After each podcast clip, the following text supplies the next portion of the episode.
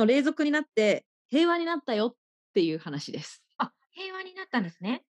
今ベルガイ人が住んでますよねブリテン島に、はい。そこからでっかい国があったんです当時。これがねローマ帝国っていうね国が大陸の方にね同じ時代にあったの、このローマ帝国はイタリアを中心として栄えた国でこの頃地中海も全域とかあとアフリカの方とかもちょろっと全部自分たちの国にして大帝国を作り上げていたの。うんではい。じゃあ今度は北だぜってなって当時ローマ帝国の上に今フランスがある場所に別の国があったのね。うんでその国ガリアって当時呼んでたんだけどガリアを自分たちの国にするぞってカエサルっていう人がやってくる。カエサル聞いたことある？えっと、ローマ帝国側の人だよね。そうそうそう。ローマ帝国のカエサルがガリア遠征って言ってフランスを落としにかかる。で、フランスを落とすのにちょっと遠いのよ。イタリアからフランスってすごくね。で、拠点を築きたいなって思う。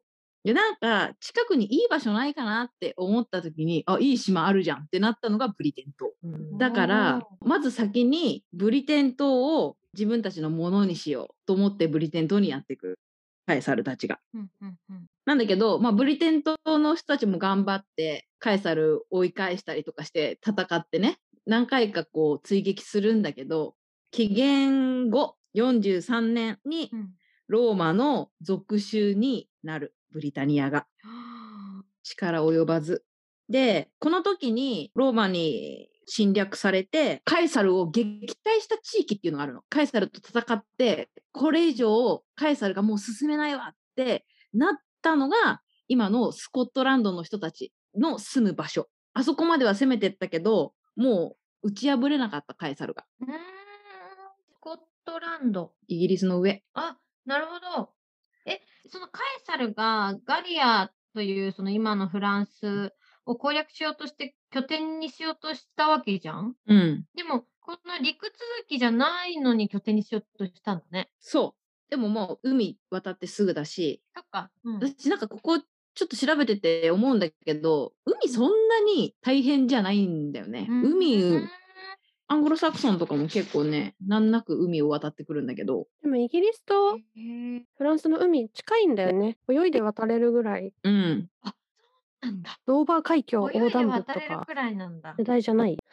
へえ、わからない。私は知らないけど。あれぐらいかな？北海道とさ、青森とかの間のところ、青函トンネル通ってるとこ、あれよりはあるか。ああ、うわ、どうだろう。でもその売りなりって番組で、うん泳いでリレーして渡り切ろうぜっていう企画をやってたんだよ。ドーバー海峡。ええおまあだから、まあだから海はそんなに気にすることはないって感じだね。あああうんなるほどね。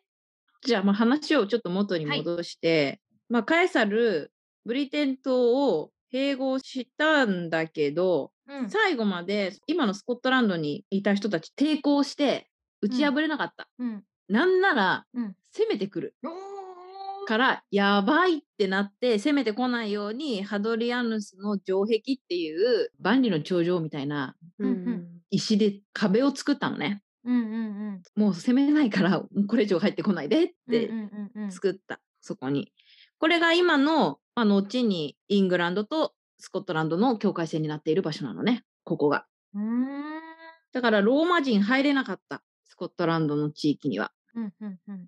ここまで OK? 大丈夫。ねえねえ、ちょっとさ、で、で、ドーバー海何峡と青函トンネルの長さ分かったから言ってもいい？ぜひ聞きたい。えっとね、ドーバー海峡が約うん50.5キロ。うん。青函トンネルうがん、53.8キロ。えー、近っね、近くない？同じじゃん。ねっていうか、私がマラソンで走ると立って変わっちゃうって思ったほんとじゃん今 ?49.1 キそう思ロっ。たよ。やばい。すごい。本当だね。あの時の感動を今だに思い出すよ。ね、実感が湧いた。まあ、泳げはしないと思うけど、近いんだね。でもじゃあやっぱそこを例えば船とかで行き来しようと思うと、そんなにやっぱかかんないってことだよね。うん。だって走って何分な何時間だったんだっけ ?49 走点。ってうん私、一般人で5時間ぐらい。そうだよね。やっぱ近いわ走っ。て5時間。近い近い。だって、海の旅とか本当何1年とか2年とかのレベルのね、うんうんうんそうか。くらいでしょ、ねまあ、まあ、もっとか、この、わかんない。カヌーとかかもしれないし、わかんないけどさ、そうね。確かに船 どんなだったんだろどんな船だったんだろう。宿題かなったんだろう。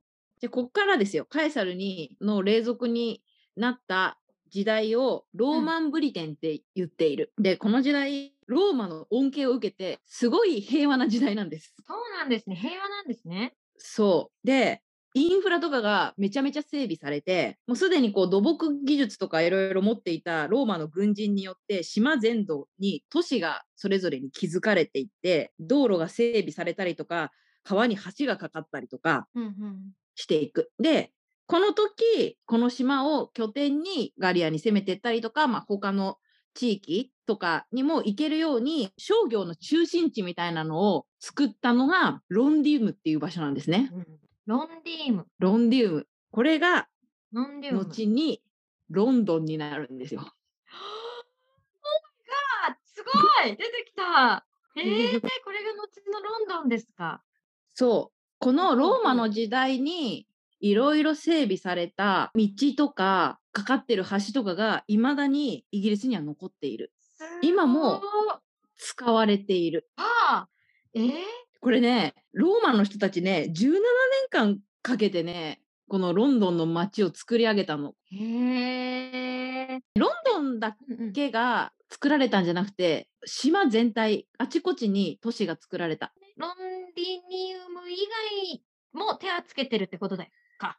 で、そうあ。くまでその中心になったのが今でいうロンドンであって、その中心地以外にもめっちゃ開発というか整備とかそういうのはめっちゃしてたってことか。都市がどんどん作られた、周りにも。なるほどね。そこから、ロンドンに続く道とかも作られたし、うんうんうん。建造物、田舎に行けば行くほど結構名残を感じるよねうん。このローマっぽい街並みあったりするから、それはその時のもの？マンチェスターとかウィンチェスターとか何々チェスターはラテン語で陣営らしくてこの頃に。その頃に作られたうんうん。なるほど。その頃支配されてた名残なんだって。えー、面白いそうなんだえ、じゃあ、今、現在あるその都市の、もしかしてほとんどが、てかまあ、ほぼ全部がむしろ、そのローマが来たことによって、整備されて作られたそれぞれの都市だったりする？残ってるものはお多いと思うよ。か。まあ、この後もいろんな人たちに征服されるから、まあ、ちょっとその後にあれも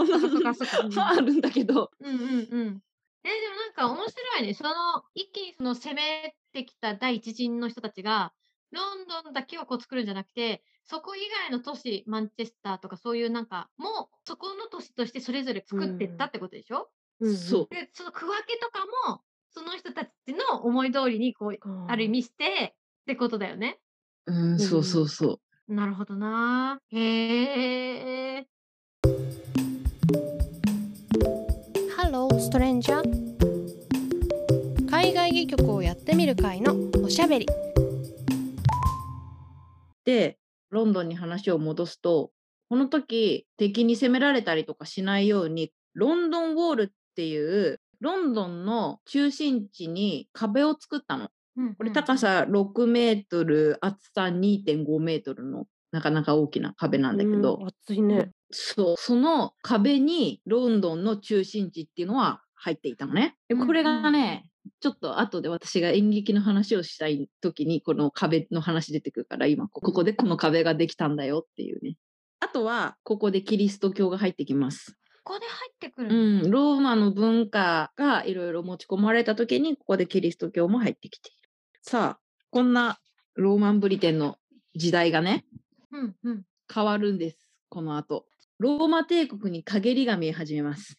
おや、ちなみにこの時点で何年ぐらいですか？今。ね、えっと、4世紀ぐらい。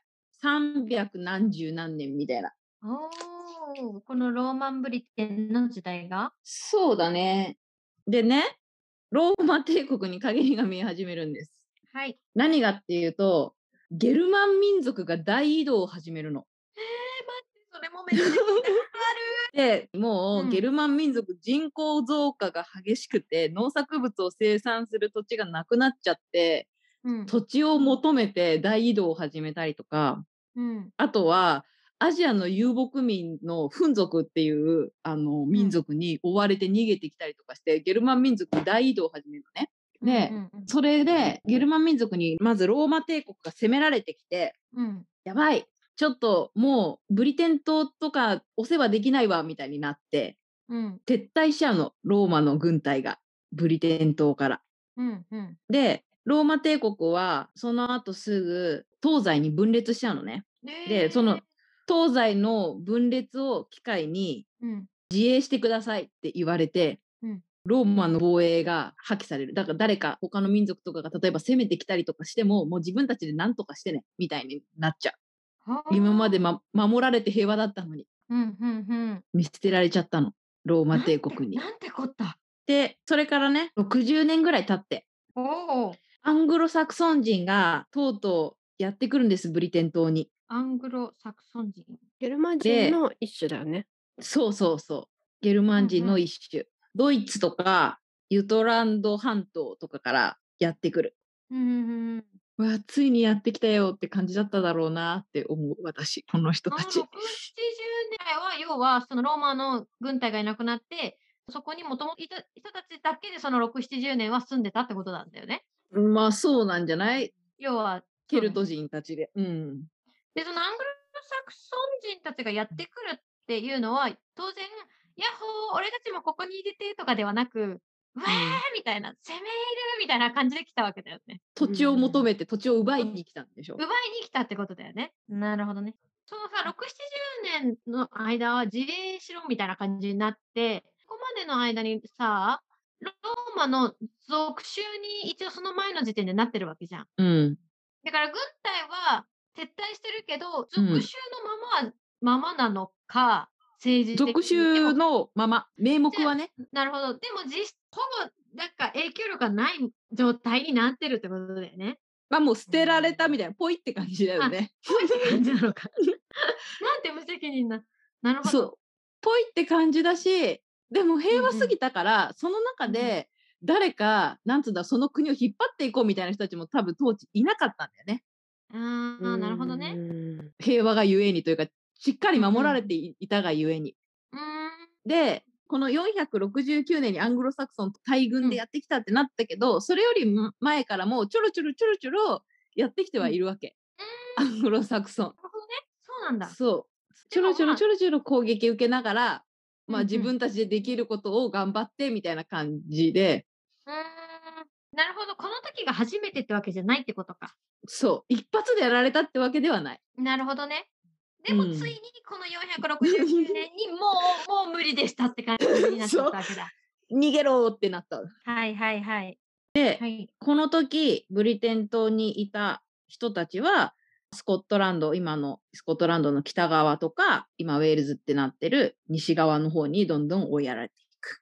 ふんふんふんふん。で、その他にブリテン島を飛び出して大陸に逃げてった人たちもいるの。で、その大陸に逃げていった人たちは、フランスのブルターニュ地方に住み着いたのね。うん。で、このブルターニュ地方っていうのは当時ブルターニュ地方と呼ばれていなくて、ブリトン人が住み着いたから、ブリュターニュっていう地名がついたのね。えー、地名って面白いね、本当に。そうそう。で、まあ、ここが小ブリテンって言われてたんだけど、小さいブリテンっていう意味なんだけど、その小さいブリテンに対して、うん。自分たち。ちが元住んでた島は大きいブリテン。